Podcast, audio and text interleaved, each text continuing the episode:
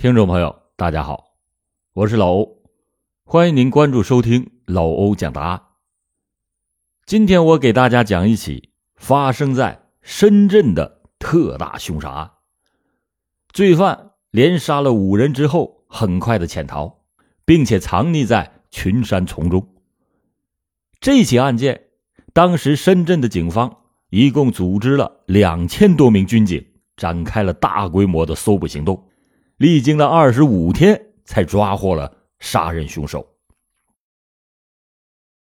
一九九六年的七月十六日，这一天早晨七点多，深圳龙岗区大鹏镇王母村的村民于伟霆，如约的来到了他的忘年交，也是他同村的村民曹志明的家中。他要和曹志明商量还钱的事儿。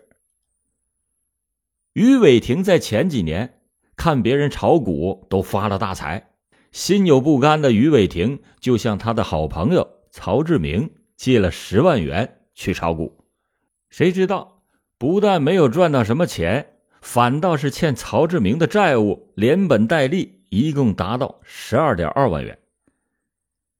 曹志明原本也是王母村的人，后来和他的太太移居到香港。最近呢，曹志明回到老家王母村准备治病，因为急于用钱，于是他就催促于伟霆快点还钱，他好去看病。这身穿着 T 恤短裤、脚蹬拖鞋的于伟霆两手空空，根本就没带钱来。于伟霆说：“我刚刚盖了房子，实在是一个钱也没有，希望你老兄能再等一段时间。”于伟霆就这样信口的胡编了一个理由，曹志明就很不客气的说：“老弟，你已经拖了三四次了吧？我这病可等不得呀！做人总得讲点信用。你要是再不还钱，我可要把你借钱的事儿告诉你老婆了。”于伟霆的内心一阵紧张，因为啊，他借钱的事儿一直是瞒着他老婆的。过了一会儿。曹志明的老婆去上街买菜，屋里的客厅就只剩下曹志明和于伟霆。两个人是话不投机，很快的就争吵了起来。曹志明在一气之下，顺手就抄起了一根铁管，他就想要打这个于伟霆。于伟霆也是顿时兴起，一下子就把这个铁管夺了过来，向着曹志明的头部、肩膀一顿是猛打。曹志明很快的被打倒在地，于伟霆又把曹志明拖到了卫生间，顺手又操起了一把菜刀，残忍的把曹志明的喉管当场给割断。就在于伟霆洗手的这功夫，曹志明隔壁的周木地带着他的外孙女儿张淑华来到曹志明家串门，一下子就看见曹志明已经是浑身是血的。倒在了地上。为了灭口，于伟霆又用铁管把周木地击倒在地。当时在旁边还不到两岁的小淑华见状，扯住于伟霆的衣襟，大喊：“不要打，不要打！”但是凶残的于伟霆并没有停手，直到把周木地活活的给打死，然后又把不到两周岁的幼女小淑华活活的打死。根据于伟霆在事后向公安机关交代说，在他连杀了三个人之后，他也不知道如何是好，非常紧张的在客厅里是走来走去。此时，曹志明的太太欧香妹买菜回来了，于伟霆就躲到了饭厅的门后，等待着曹志明的妻子进门。曹志明的妻子这刚一进门。于伟霆就用铁管猛打他的头部和肩部，并且把他拖到了洗手间，也是如法炮制，用刀割断了他的气管。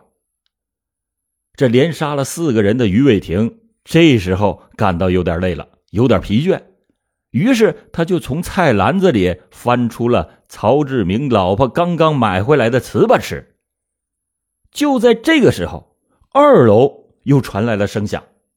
于伟霆是连忙手提铁管上楼，正好和下楼的曹家儿子的女朋友吴某迎头相遇。于伟霆是犹豫都没有犹豫，手起管落，吴某当即一下子就打倒在楼梯间。于伟霆还怕这吴某一下子打不死，就又用双手卡住了吴某的脖子。此时，曹志明的女儿刚好从三楼走下来，眼前的这一幕看在眼里，吓得是大声叫了起来。于伟霆上前又是一棍，一下子就把曹某给击倒了。于伟霆一见曹志明的女儿长得很漂亮，当时就兽欲大发，把曹家女儿的下身的衣服剥了个精光，然后又用胶带纸把嘴给封上，准备要强奸。而就在这个时候，楼下又突然传来了一阵响声。于伟霆以为楼下还有人没死。吓得他赶紧是提起裤子窜到楼下。这个时候，倒在地下假装昏迷的曹志明的女儿急忙是跑上了三楼，然后又从阳台跳到邻居家的三楼阳台躲藏起来。于伟霆又从楼下返回到三楼，不见了楼上的曹某女儿，于是就在曹家四处的开始寻找，并且把二楼、三楼的房门全都给踢烂了。找了半天，一无所获，以后逃离了作案现场。这身负重伤的曹志明的女儿还来不及向邻居诉说事情的经过，就已经昏了过去。邻居急忙的就把报警电话打到了龙岗公安分局大鹏派出所。当时正好是八点三十分整，当时的派出所的所长于天佐和治安组的组长陈航。很快的就赶到了曹家，赫然映入眼帘的是五具尸体。这一起案件中有五个人同时被害，这在深圳建市以来那还是第一次。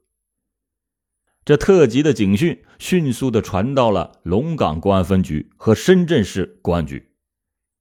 深圳警方火速行动。十分钟之内，就派出了二百六十多名公安干警上路进行围追堵截。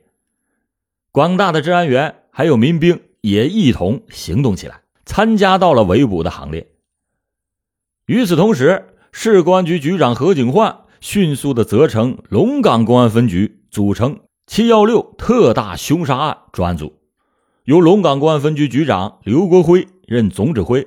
专案小组四十多人坐镇大鹏派出所，市公安局刑侦处也派出了精干的刑警协助破案。面对如此罕见的凶杀案，专案组采取的第一措施，也就是堵住大鹏镇所有的进出路口，尤其是海上通道，防止嫌犯从水路潜逃到香港。顷刻之间，天网撒下。为了预防万一。深圳市公安局国际刑警科迅速的和香港警方取得了联系，并且由市公安局副局长孙彪前去香港和香港的警方商讨布控的事宜，并且请香港警方密切的注意于伟霆是否在香港出现。专案组还先后在深圳特区报和深圳法制报等传媒公开的发布通缉令，把于伟霆的外貌特征公诸于众。并且悬赏十万元人民币奖励提供缉凶线索的人士。与此同时，专案组还加强了对于伟霆所有关系人的调查访问。大鹏镇内的缉凶布控工作正在紧锣密鼓的进行着。七月十六日，也就是案发当天的下午，大鹏镇的镇委、镇政府把全镇各村的村支部书记、治保主任、民兵队长、治安联防队队长。以及各工业区治保主任全部都汇聚在大鹏镇镇政府，听取案情通报，然后研究如何部署、发动群众寻找破案的线索。随后，全镇各个村、各个单位也是层层开展动员，收集破案线索。龙岗公安分局还印制了大量带有于伟霆相片的悬赏通告。在大鹏镇的附近四处的散发，使人们对于伟霆的外貌特征了如指掌。侦破工作是环环相扣、有条不紊，但杀人凶犯于伟霆却是如泥牛入海，踪迹全无。尽管每天的举报电话是响个不停，但是仍然没有于伟霆的确切消息。警方行动迅速，于伟霆根本就没有逃走的机会。经过调查分析，于伟霆在香港以及内地并没有密切的社会关系，如果他要逃窜到外地，那是难以生存。于是，专案组就判断，性格内向、求生欲极强的于伟霆绝对没有逃出大鹏这一步。他在当地那是土生土长，对龙岗大鹏的地形是烂熟于心，很有可能就隐藏在大鹏镇的排崖山中。大鹏镇的排崖山脉连绵十多里，有二十多座山峰，山高林密，坡高陡峭。很多地方行人根本就没有办法通行。从七月十六日起，警方就连续十多天组织警力上山搜捕。然而，这就如同在茫茫林海雪原中围捕座山雕一模一样，这谈何容易？将近千名的公安干警、武警、民兵在山上搜索了十多天，仍然是一无所获。在专案组指挥部内，四十多名武装干警严阵以待，随时准备出击。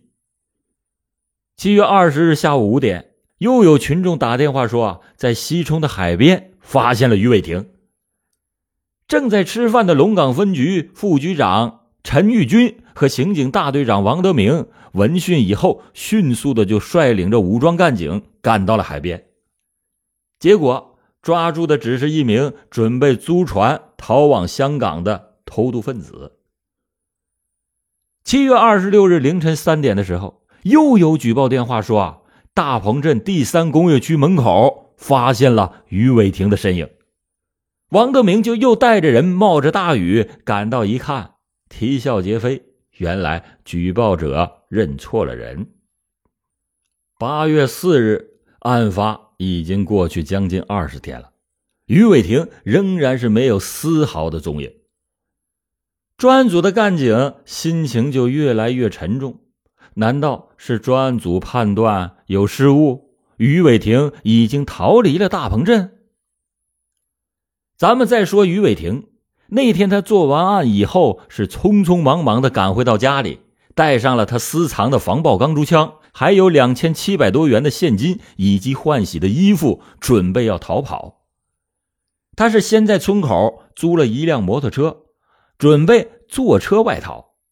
但是他看到公路上到处都是公安干警和民兵，料想外逃的路早已经被堵死了。于是于伟霆吓得是连忙下了车，跑进了一个小卖店，买了一些方便面、饼干和矿泉水。一头就钻进了方圆几十平方公里的排雅山中，搜山的队伍很快也进了山。于伟霆凭着自己对地形熟悉，在山中和搜捕队伍玩起了捉迷藏。根据于伟霆事后交代，搜山队伍离他很近，连队员在山上打手提电话，他都能听得一清二楚。有一次，搜山队员。已经到了离他只有两米远的地方，他当时情急之下一头扎进水草里边，才躲过了警方地毯式的搜捕。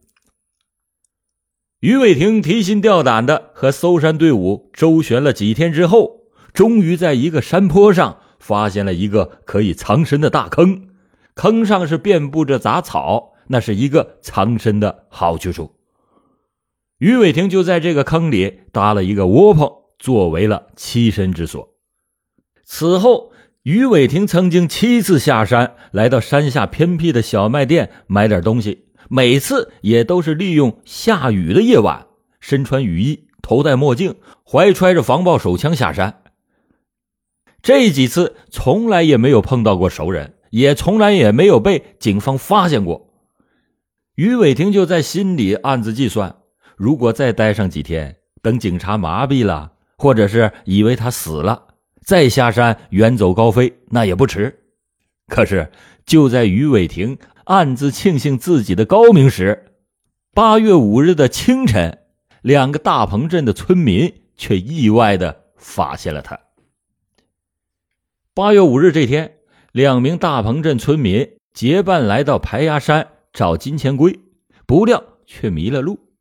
他们在山里转悠了半天，也没有找到下山的路。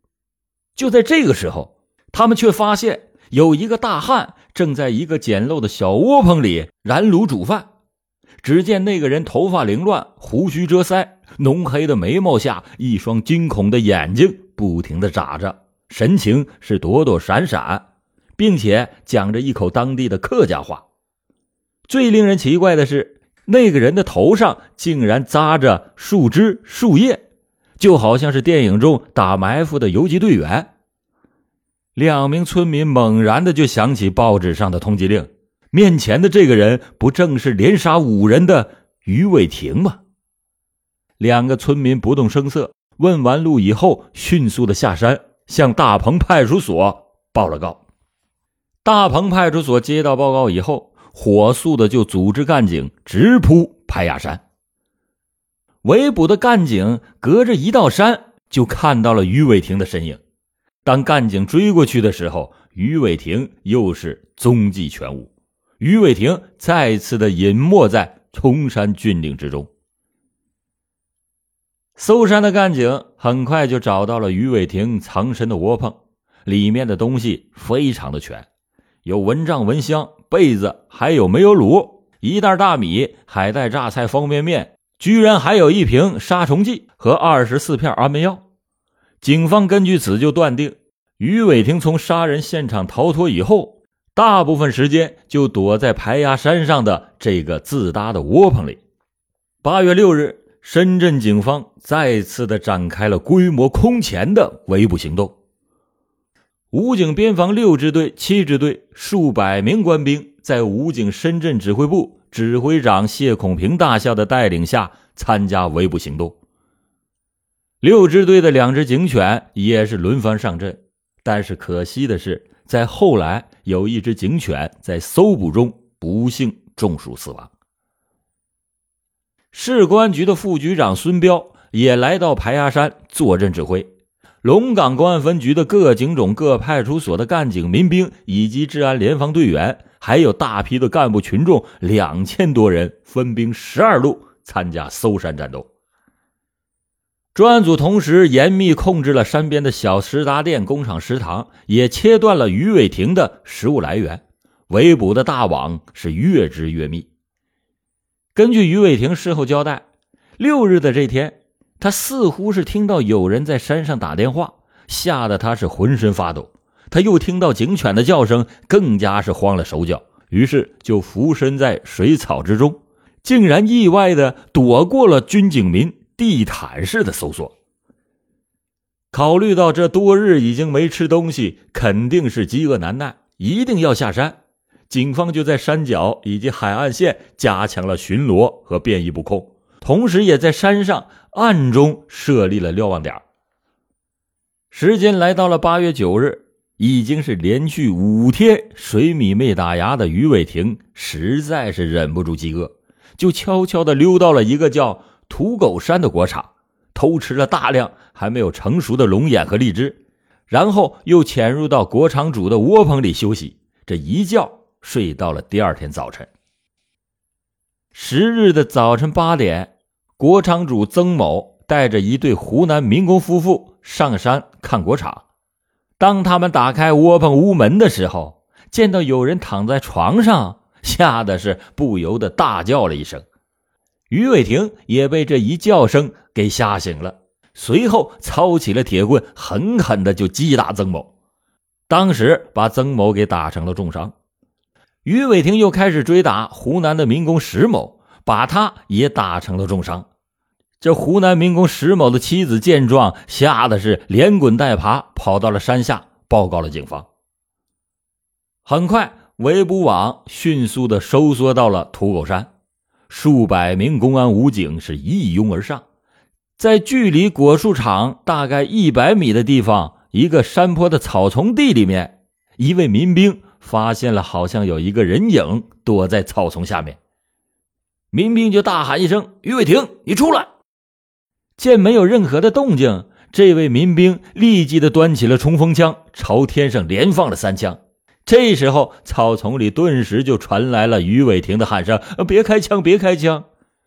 几名公安干警是拨开草丛，只见于伟霆已经像一只死狗瘫倒在地上。众人赶忙把于伟霆拖了出来，夺下了他手上的防爆手枪，戴上了手铐。抓捕凶犯的消息传来，围捕的干警是无不为之振奋。刑警大队马上对于伟霆进行了审讯，而此时的于伟霆还哀叹说：“都怪我今天早上睡过了头。”八月十二日，案卷移至到深圳市人民检察院，检察机关审查以后，立即的向深圳市中级人民法院提起了公诉。八月二十三日，深圳市中级人民法院以故意杀人罪、强奸妇女罪和私藏枪支弹药罪数罪并罚，判处于伟霆死刑。一审宣判以后，自知是罪大恶极的于伟霆并没有提起上诉。经过广东省高级人民法院复核，裁定维持深圳中院一审判决。九月三日，龙岗人民法院在大鹏镇大鹏中学召开了声势浩大的宣判执行大会。于伟霆被押到宣判台下，面对着家乡数万名的父老乡亲的愤怒声讨，于伟霆是吓得低着头，始终是不敢正视会场的群众。到了上午十点，一声枪响，于伟霆倒在了刑场上，结束了他罪恶的一生。好了，感谢您今天收听老欧讲答案，老欧讲答案，案案都震撼。